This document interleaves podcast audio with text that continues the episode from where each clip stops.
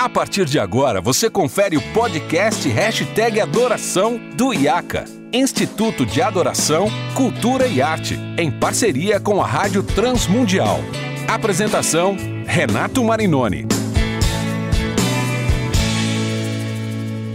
Olá, seja muito bem-vindo a mais um episódio do Hashtag Adoração. Você já sabe, eu sou Renato Marinoni e esse podcast é produzido em parceria com o IAC, Instituto de Adoração, Cultura e Arte, e a RTM Brasil. Esse é o nosso episódio número 112 e é uma alegria ter você aqui conosco mais uma vez nesse podcast que fala sobre a história da música cristã, sobre culto, liturgia, repertório, liderança de louvor e tantos e tantos assuntos referentes à teologia da adoração e uso da música nos nossos cultos e na vida da história da igreja. Hoje, no nosso episódio número 112, como eu disse, nós vamos conversar sobre um assunto que tem me ocupado a mente, o estudo, a pesquisa e que eu creio ser muito, muito importante para que todos nós possamos discutir e possamos entender algumas coisas. Esse assunto tem a ver com repertório. Como que a gente pensa o nosso repertório, como que os nossos repertórios têm mudado e como que a, a indústria musical, principalmente no mercado de adoração cristã, tem também levado a uma mudança, a uma globalização dos nossos repertórios e como isso influencia a nossa teologia da adoração e como isso influencia a nossa tarefa enquanto líderes de louvor e como a gente recebe as canções, como a gente processa as canções e como nós escolhemos as canções que vão fazer parte dos nossos repertórios. Primeira coisa que eu quero dizer aqui nesse episódio é que a coisa mais importante que nós, líderes de louvor, podemos fazer é uh, selecionar repertório bem selecionado. A tarefa mais importante que um líder de louvor pode ter é saber selecionar o seu repertório de uma forma consistente, de uma forma coerente, de uma forma equilibrada, de uma forma que atinja a igreja de uma forma multigeracional, de um jeito multigeracional, ou seja, fale com várias gerações diferentes uh, em um mesmo culto, em um mesmo repertório. Uh, tendo isso em mente, eu também preciso acrescentar que nós estamos vivendo a era da igreja com mais acesso a canções.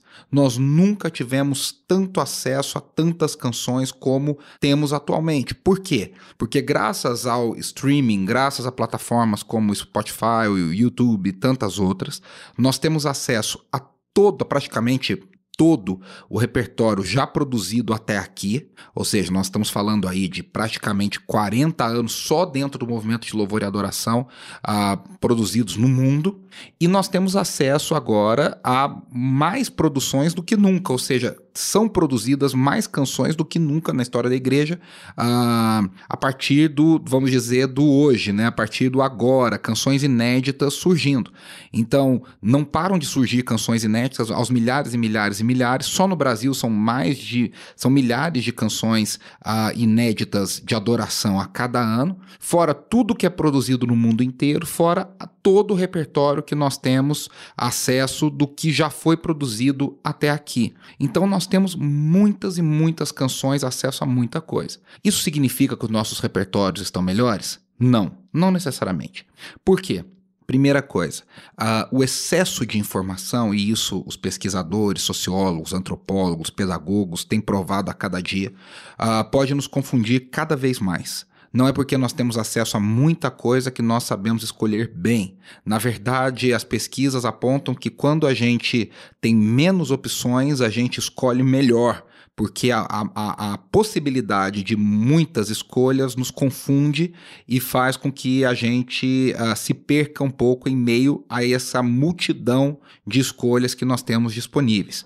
Há canções que você não tem que perguntar se a igreja conhece, porque você tem certeza que de norte a sul, de leste a oeste, independente da denominação, a igreja canta e conhece. Por quê? Porque as opções antigamente eram menores, porque havia, havia menos canções sendo produzidas.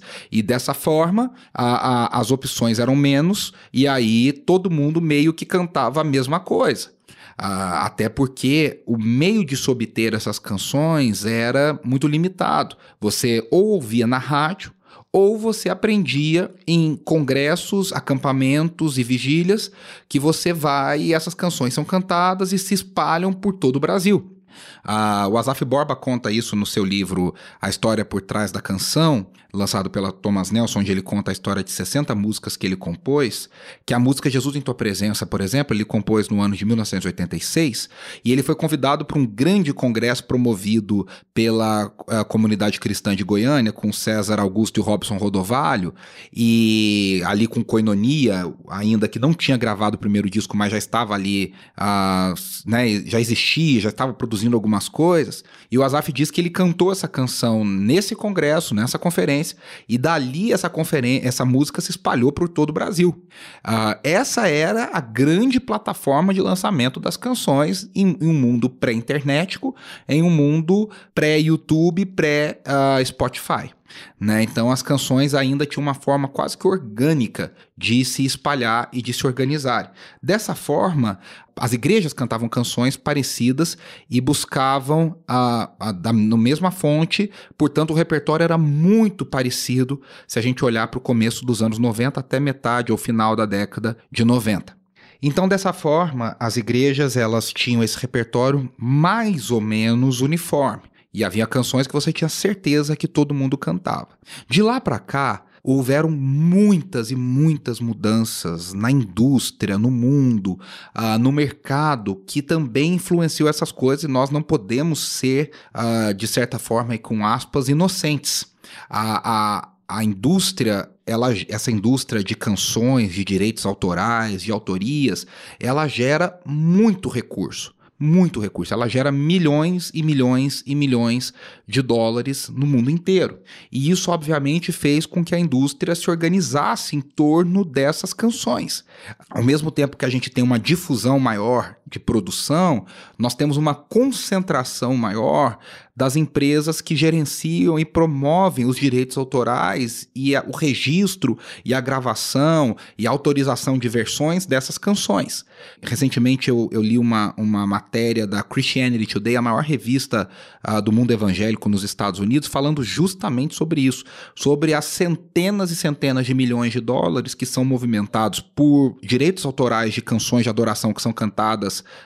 aos domingos nas igrejas e que isso tem atraído a atenção, inclusive, de investidores que estão comprando o espólio de gravadoras e de direitos autorais, como acontece com a obra dos Beatles, por exemplo, que há, há, há muitos anos atrás foi vendido todo o espólio dos Beatles para o Michael Jackson. E agora o Michael Jackson, depois do seu falecimento, quem cuida da sua, da sua fortuna, da, do seu espólio, vendeu as canções do Michael Jackson, inclusive o direito das canções dos Beatles, para outras pessoas, e assim a coisa coisa vai e vai acontecendo. E isso tem acontecido com as canções de adoração também, porque a, a, a, movimentação dessas canções gera, não se engane, centenas de milhões de dólares por ano e não tem nenhum problema nisso.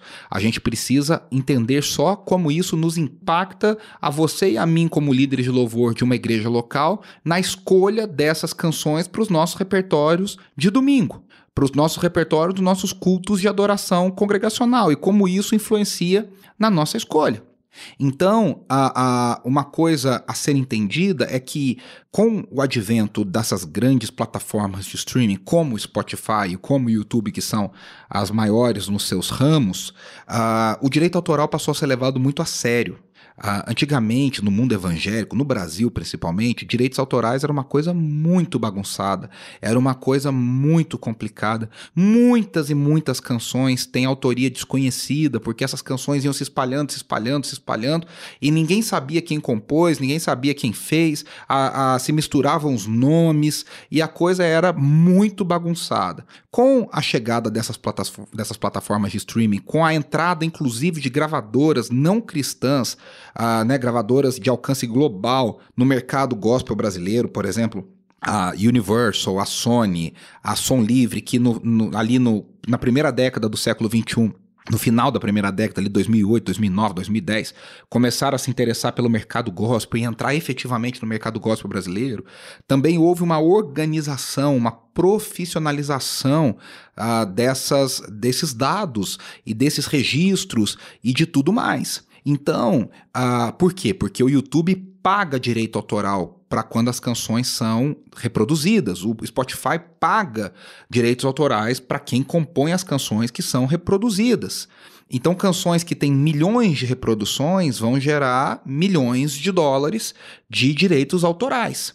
E aí, a, a, tudo isso causa uma movimentação que nós não conhecíamos no mercado gospel, consequentemente não conhecíamos no mercado das igrejas nas músicas de adoração. Então, tudo isso é muito importante porque isso influencia diretamente na forma como nós lidamos com os repertórios.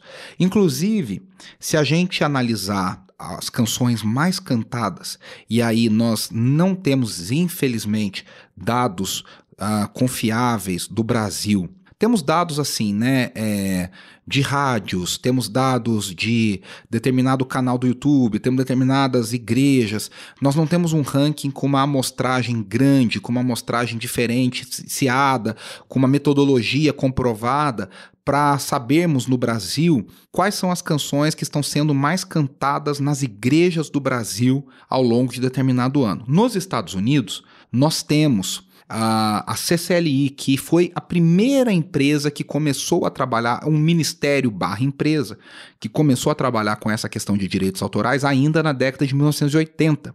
E a CCLI organiza uma lista com as 100 canções mais cantadas nos, nas igrejas dos Estados Unidos em determinado ano.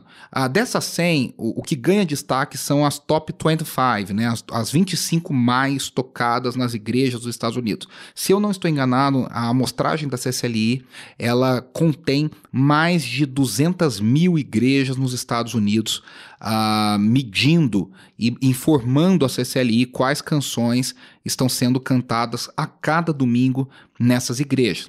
Então, esse é um ranking muito interessante, com uma amostragem muito grande, com uma variedade de denominações uh, muito grande. Então, é uma lista muito interessante da gente analisar. E se você analisa a lista dos últimos cinco anos, e eu tenho feito isso ano a ano, então se você olha a lista de 2018, a lista de 2019, 20, 21, 22, e agora nós já temos a lista do primeiro semestre de 2023, que foi lançada em junho de 2023, a gente começa a observar algumas coisas muito importantes. A primeira coisa muito importante é que a maioria esmagadora dessas canções, dessas 25 canções mais cantadas nas igrejas dos Estados Unidos, é, tem vindo de apenas quatro ou cinco fontes diferentes. E eu digo aqui quais são essas fontes. Tem vindo de Hillsong, tem vindo de Bethel, tem vindo de Elevation Worship, tem vindo da, do Ministério Passion e mais recentemente tem vindo uh, do, do, do Maverick City. Então são cinco fontes que produzem essas canções. Agora há, há, um fenômeno bem interessante. Primeiro que todas essas fontes são igrejas, são ministérios, né, oriundos de igrejas de teologia neocarismática. São igrejas que têm um fundo teológico carismático. Não há uma representação grande, efetiva no ministério de na, na, na, no mercado de louvor e adoração de fontes, por exemplo, com uma teologia reformada calvinista ou com uma teologia reformada histórica. Uh, não tem uma grande representação nesse ranking. Todos esses, todas essas, é, essas canções, as 25 mais, praticamente todas eu estou falando aí de 22, de 25, de 23, de 25, de 21, de 25. Uh, muda só a questão, uma coisinha ou outra, dependendo do ano. Mas são mais de 20 a cada ano, das 25, que vêm dessas cinco fontes: Bethel, Elevation, Passion, Hillsong e Maverick City uh, que tem uma teologia neocarismática. E aqui eu não estou fazendo nenhum juízo de valor dizendo a teologia neocarismática é pior ou melhor. Eu estou dizendo que, para igrejas que não professam a teologia carismática, esse é um ponto de atenção. Até que ponto essas canções transcendem a teologia carismática, até que ponto essas canções refletem uma teologia carismática para uma igreja que não adota a teologia carismática como seu ponto de partida para pensar a liturgia, para pensar a adoração congregacional. E quando eu falo de teologia carismática, talvez alguns de vocês não saibam do que eu estou querendo dizer, até porque no Brasil, nos últimos, nas últimas décadas, a, a igreja católica carismática tem se tornado muito conhecida, né, com um avanço muito grande. Quando nós falamos do movimento carismático, nós estamos falando de uma nova onda do movimento pentecostal que surge ali na metade do século XX e que dá uma grande ênfase ao agir do Espírito Santo menos ênfase no batismo com o Espírito Santo com sinais de línguas, como a, o pentecostalismo clássico. Aqui eu estou fazendo um resumo do resumo do resumo, tá, gente? Uh, e, e, e, e dá uma ênfase muito grande na atuação do Espírito Santo no culto através dos sinais e maravilhas, ou seja, milagres, operação de dons e tudo mais. Então, uh, isso é uma coisa muito importante a ser dita. Poxa, por que que interessa pra gente as canções que são produzidas nos Estados Unidos? Porque na última lista da CCLI que nós temos no Brasil, e eu estava dizendo isso, infelizmente, a partir de 2017 nós não temos mais essa lista sendo feita no Brasil. Nós tínhamos com uma amostragem muito menor do que nos Estados Unidos, mas tínhamos uma lista feita pela CCLI até 2017 das 25 músicas mais cantadas nas igrejas cadastradas na CCLI Brasil, 23 eram versões norte-americanas. Então é algo que nos influencia diretamente. E aí, quando nós olhamos para isso, nós temos que pensar o seguinte: opa, quer dizer que essa, esses grupos, esses ministérios detêm muito poder do que a igreja no mundo está cantando. Isso é algo que deve ser levado em conta e é algo que a gente deve pensar. Segunda coisa, quando a gente analisa essas listas, a gente percebe que o grupo de compositores que compõem essa lista são basicamente, vamos dizer que eu vou pegar um número aqui, talvez uns 10, 15, que estão sempre girando nas mesmas canções, em outras canções, mas sempre aquele mesmo grupo, com combinações diferentes. O que, que eu estou querendo dizer? Uh, o pessoal da Battle, por exemplo, o, o Brian Johnson da Battle, uh, vai compor uma canção com o, Steven Furtick da, do Elevation, acontece muito, e com a Carrie Job, por exemplo. Uh, e aí o, o, o Ben Hastings uh, da, da Hillsong vai compor junto com o, o Phil Wickham.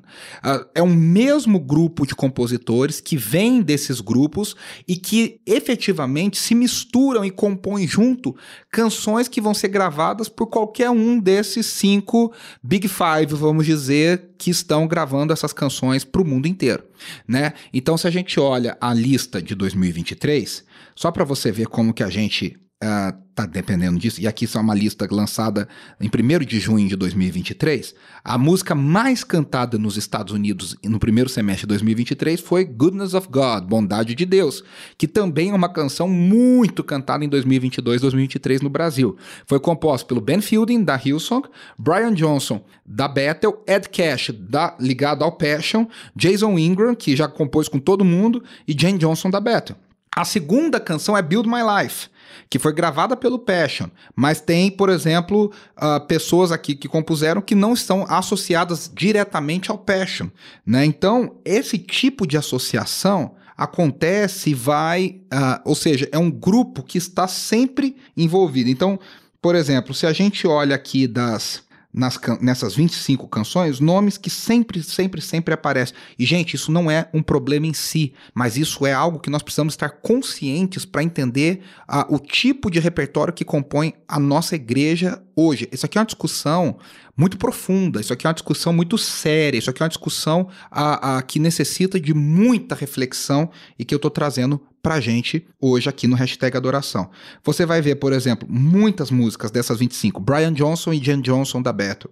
Você vai ver o Jason Ingram em várias dessas canções. Você vai ver Matt Redman, para mim, um dos cinco maiores compositores dos últimos 30 anos da música cristã global no mundo, né? Uh, em muitas dessas canções. Você vai ver uh, o nome do, do Ben Fielding da, da, da Hillsong em várias dessas canções.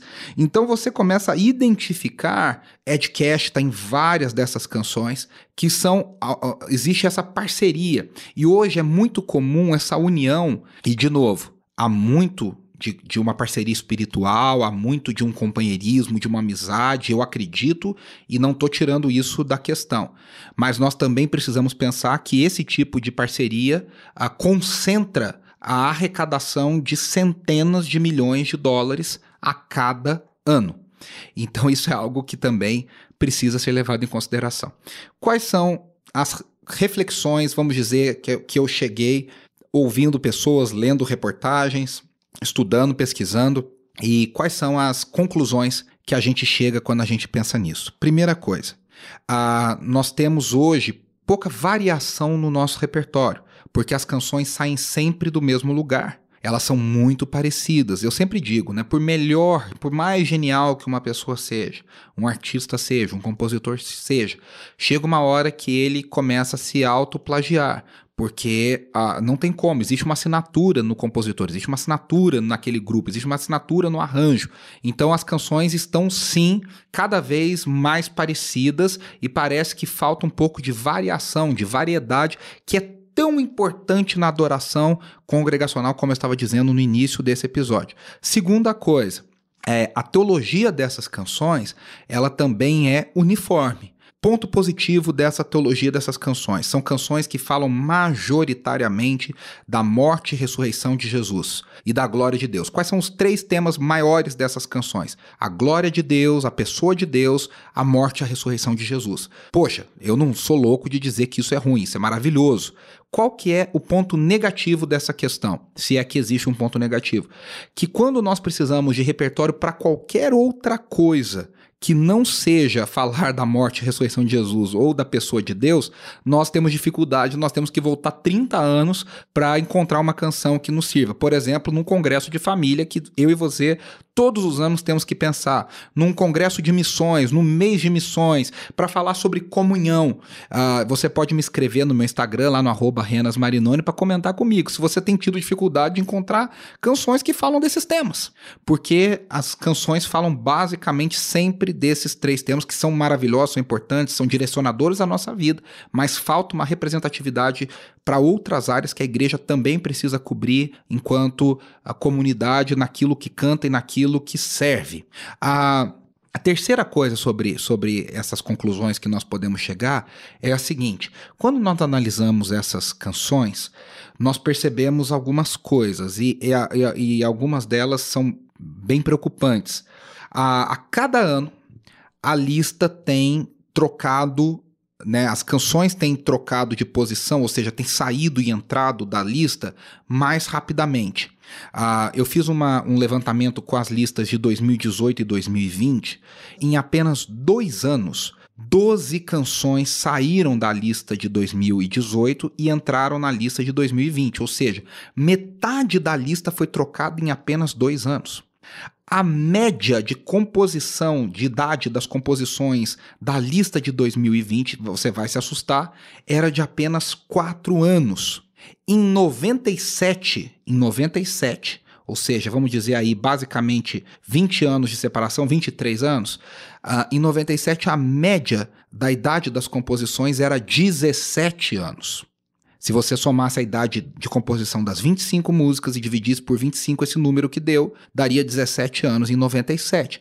Você fazendo o mesmo processo em 2020 dá 4 anos. Ou seja, nós estamos trocando cada vez mais de canções. E aí está a causa daquilo, ou a comprovação daquilo que eu disse no início do episódio. Hoje, as igrejas têm repertório muito variado, as igrejas estão trocando muito de canções, por isso que cada vez mais está difícil saber o que determinada igreja canta ou não canta, porque cada igreja está construindo o seu repertório, porque nós vivemos num mundo que troca muito rápido.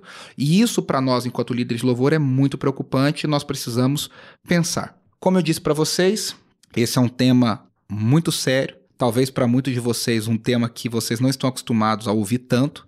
É, e por isso que o nosso hashtag adoração é diferenciado, porque a gente traz conteúdo sempre de qualidade. E eu queria compartilhar com vocês essa, essa pesquisa que eu tenho feito, essa reflexão que eu tenho feito.